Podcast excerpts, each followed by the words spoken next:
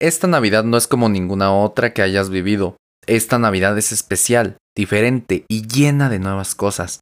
Esta Navidad la tenemos que pasar en casa, a distancia, por videollamada, regalos virtuales, abrazos de lejitos y sobre todo cuidándonos mucho. Sin embargo, que esto no sea un impedimento para que tu espíritu navideño decaiga. Recuerda que lo que más importa es la intención, sobre todo si es un regalito virtual. La tecnología nos ha ayudado a medio sobrellevar este año, y la Navidad no es la excepción. Por ello, escucharás un episodio dedicado a los avances y la tecnología que hay detrás de nuestra Navidad, aquí, donde escuchas la magia que hay detrás de tu pantalla, o, en este caso, de tu Navidad, porque esto no es brujería, es tecnología. Darte la historia de la Navidad no me corresponde. Eso déjaselo a otros podcasts como el de Diana Uribe, ella sabe mucho más de eso. Yo solo sé que viene de ritos paganos que la iglesia cristiana tomó y los fue transformando, también que concordó con el nacimiento de Jesús de Nazaret y cosas así. Pero de lo que sí te puedo dar historia es de algo indispensable en cualquier Navidad, sea a distancia o no, las lucecitas de Navidad. Los árboles de Navidad con lucecitas se establecieron en Inglaterra durante el reinado de la reina Victoria y se extendieron a través de la emigración hacia Norteamérica y Australia. Uno de los registros más antiguos de esta tradición data de 1832, pero el primer árbol de Navidad con luces eléctricas fue creado por Edward H. Johnson, un inventor asociado de Thomas Edison. En 1882, Edward presumió su árbol decorado con 80 focos de color rojo, blanco y azul cableados el 22 de diciembre. Poco a poco los focos se fueron haciendo más chiquitos y no fue hasta 1962 que Nick Jack, quien era asesor en un laboratorio en General Electric en Nueva York, quien inventó la primera luz LED roja. Sin embargo, él no fue el inventor de la luz LED en general. Este invento se le atribuye a Oleg Vladimirovich Losev en 1927.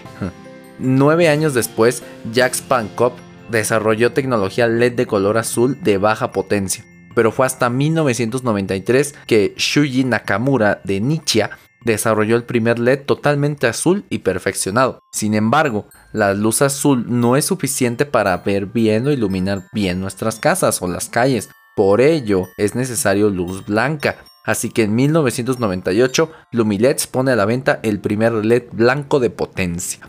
¿Y el LED amarillo y el morado y el verde?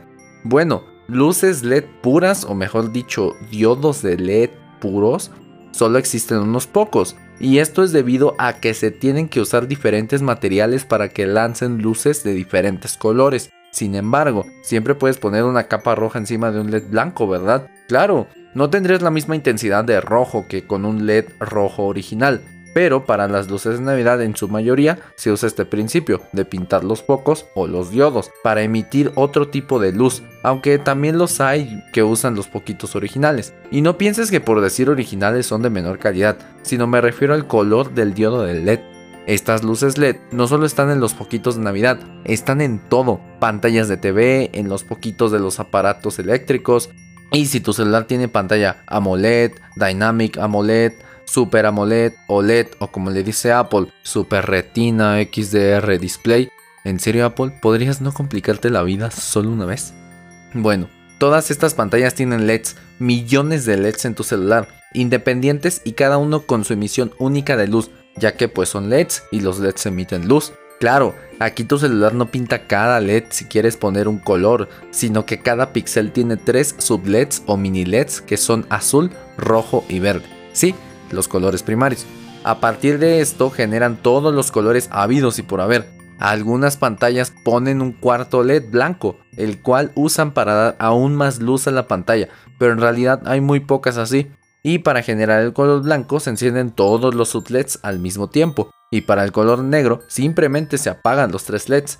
Ahora, esto se hace por cada píxel, y nuestro celular tiene millones de píxeles. En tu bolsillo tienes más poquitos de Navidad que tu arbolito en la sala.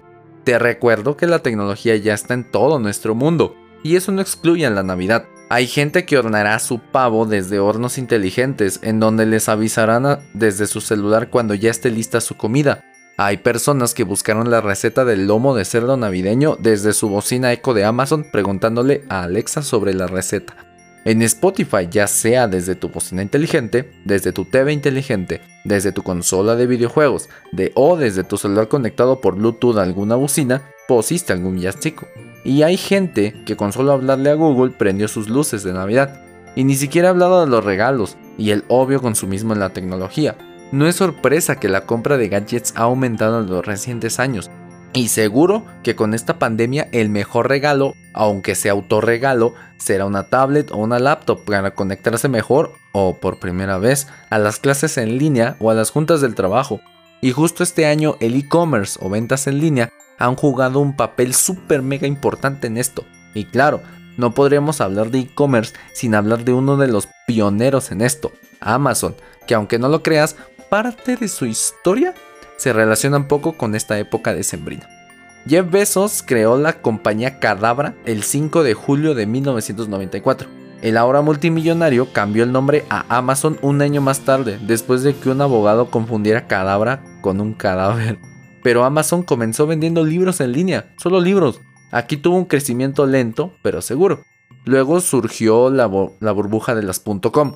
Esto es que había muchas empresas de internet que valían mucho, les invertían como locos y las empresas crecían desproporcionadamente. Sin embargo, esto solo era una burbuja, una ilusión, es decir, algo muy bueno para ser cierto. Y cuando esta burbuja explotó, muchas empresas quebraron, desaparecieron, el valor de muchas otras empresas se cayó y mucha gente perdió su dinero.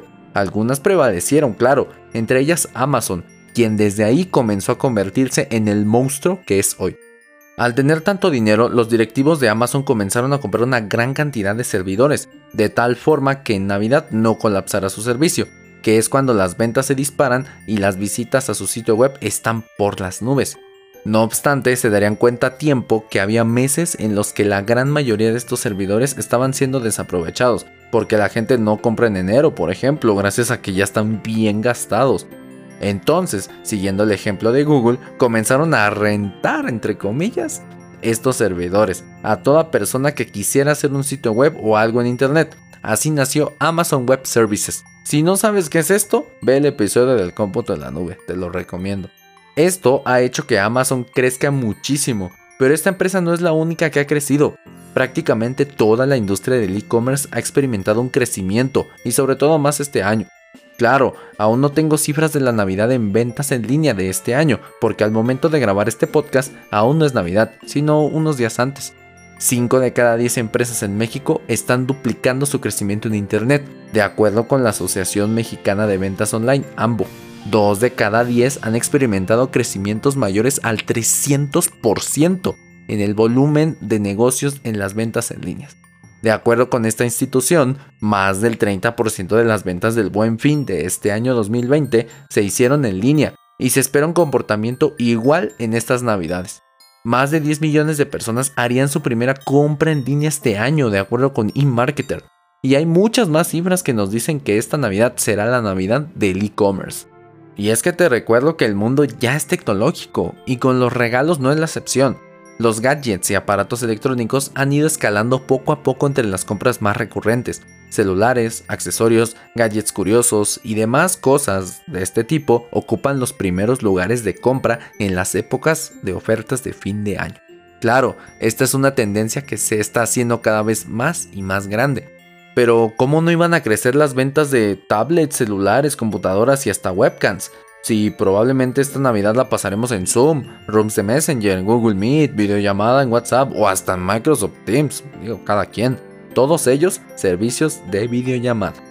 De acuerdo con la misma Zoom, este año llegó a crecer hasta un 300%. Algo que seguro no se esperaban, algo que seguramente valdrá todo el desarrollo por el que han invertido. Y cuando me refiero a todo este desarrollo es porque hacer un servicio de videollamadas no estaría sencilla. Primeramente necesitas un servidor, sí o sí. Necesitarás mucha capacidad de almacenamiento, ya que el video es de lo que más pesa en Internet. Necesitarás establecer una red virtual o conexión virtual que sea segura de extremo a extremo o de persona a persona, para tener la conexión más rápida y segura posible. También necesitas programar las aplicaciones en las que los usuarios se conectarán y en el caso de Zoom, que están en todos lados, son varias plataformas diferentes. Están en web, en iOS para los iPhone, Android, Windows, Mac, Linux y hasta ya están disponibles en algunas pantallas inteligentes como las Portal de Facebook. Además, necesitas que esta conexión sea segura, cifrada y difícil de interceptar. Y claro, no hemos hablado de marketing, formar equipos, operaciones y muchas cosas más. ¿Ves? Hacer Zoom no es nada fácil. Y aún así no es la plataforma más segura o la más rápida del mercado, pero sí la más usada a nivel mundial y que claro, fue impulsada por la pandemia. De hecho, saben de la importancia que ahora tienen, tanto así que decidieron eliminar el límite de 40 minutos en la versión gratuita en estos días cercanos a Navidad. Pero Zoom, o mejor dicho, las videollamadas, no son el único servicio de web que está presente en la Navidad. Otro servicio muy presente en nuestras Navidades de aquí en adelante es la inteligencia artificial. Lo que compraste de regalo muy seguramente fue impulsado por una IA gracias a la publicidad en las redes sociales o a las sugerencias en las tiendas en línea. Las órdenes que les das a tus bocinas inteligentes para que pongan villancicos o que enciendan las lucecitas del árbol son procesadas por una IA también. Los filtros de las stories necesitan internet porque una inteligencia artificial en los servidores es la que detecta tu rostro y le dice a la app dónde poner el gorrito o la barba de Santa Claus. Y la IA claro que hasta te puede generar tarjetas digitales de felicitación. Si quieres ahorrarte tiempo y felicitar a todos, esta es una muy buena opción de hacerlo. Claro, no te sorprendas si a veces no suenan muy buenas, suena como muy cliché, sin sentimientos o no está personalizado como quisieras. La IA aún no es capaz de crear sentimientos y por supuesto no es capaz de sentir el espíritu navideño. Nuestras navidades han cambiado muchísimo. Antes dábamos tarjetas de regalo físicas con mensajes y hasta manualidades. Si tenías varo o dinero, los regalos consistían en ropa, utensilios para el hogar y cosas así. Si querías ir de vacaciones, tenías que ir a una agencia de viajes o al aeropuerto para reservar el vuelo. Tenías que hacer fila o ir muy temprano o con mucha anticipación para comprar el vuelo más barato, si se le puede llamar barato porque los precios suben mucho en estas épocas. Y claro, antes no se preocupaban por dejar las luces de Navidad encendidas todo el día. Hoy te recomiendo apagarlas en el día y durante la madrugada, que nadie las ve, Créeme, tu recibo de luz y el planeta te lo agradeceremos. Las navidades están en constante cambio. Solo piensa, hasta el año pasado 2019 podíamos hacer posadas, fiestas masivas, reuniones familiares y abrazarnos sin problema alguno. En este año será diferente, o por lo menos debería serlo.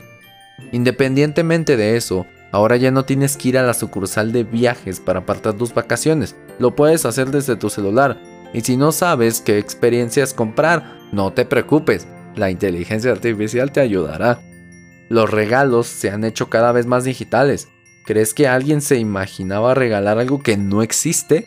Tipo tarjetas de regalo digitales, cartas, mensajes, videos o incluso discos de música digitales.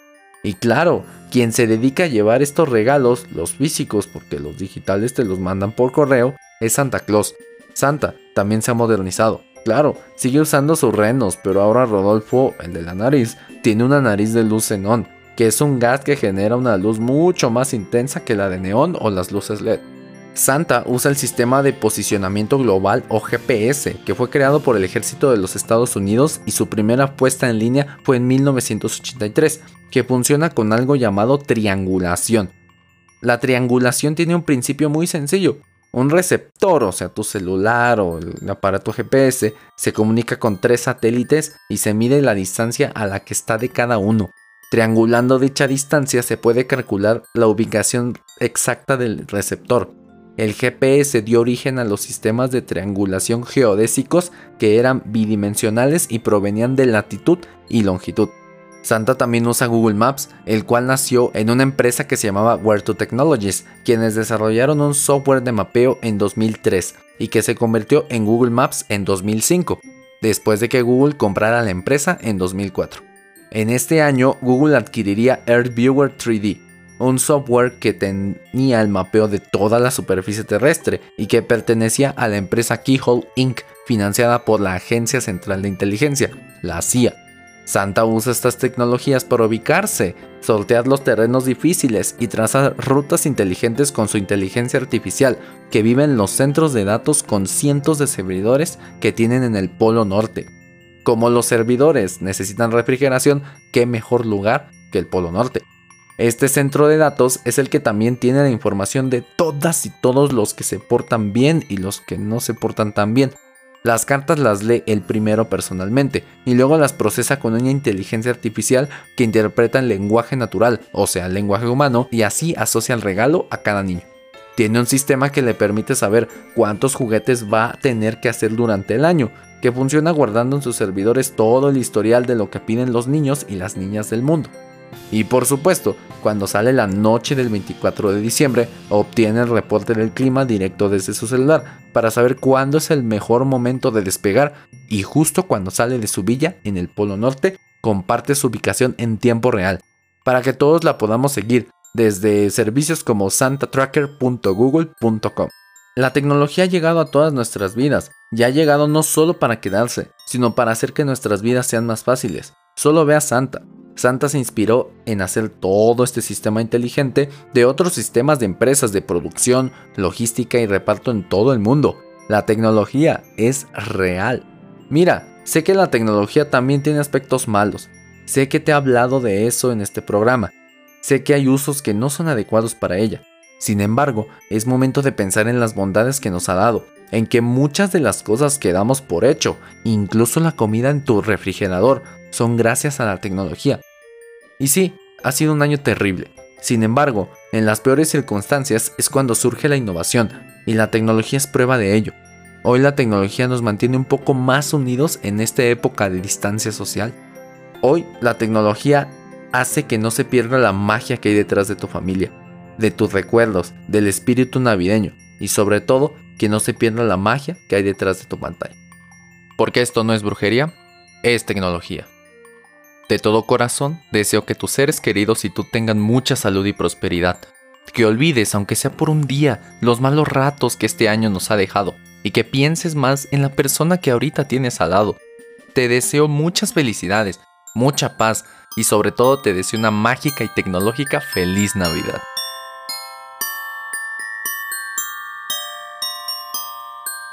Oye, muchas gracias por escuchar este podcast. Espero que te haya servido y hayas aprendido por favor, compártelo con tus conocidas y conocidos, en especial con las personas que les interese o necesiten hablar sobre tecnología. Recuerda que la tecnología la creamos los humanos, así que no hay que tenerle miedo, ni mucho menos odio, hay que usarla a nuestro beneficio, porque nosotros la dominamos. Experimenta, juega, aprende y haz muchas cosas con ella. Sígueme en redes sociales para mandarme todas tus dudas, puntos que quieras que toque en el programa y participar en las dinámicas que haré. En Facebook, Twitter, Instagram, LinkedIn, YouTube y hasta en TikTok me encuentras como No es brujería, es tecnología, arroba brujería tech. Todo junto, los links te los dejo en las notas del programa. También déjame una valoración positiva en Apple Podcast y sígueme en tu plataforma de podcast favorita. Esto me ayuda mucho a seguir trayéndote más contenido. Mi nombre es Jesús Guzmán, host de este podcast. Para elaborar este podcast me baso en mi experiencia de más de 5 años como desarrollador de software y en una muy buena investigación cuyas fuentes te dejo en las notas del episodio. Aquí te explico, desde por qué tu celular tiene varias cámaras hasta cómo es que funciona la gran red que te permite escuchar este podcast, el Internet. Aprende y escucha la magia que hay detrás de tu pantalla, porque esto no es brujería, es tecnología.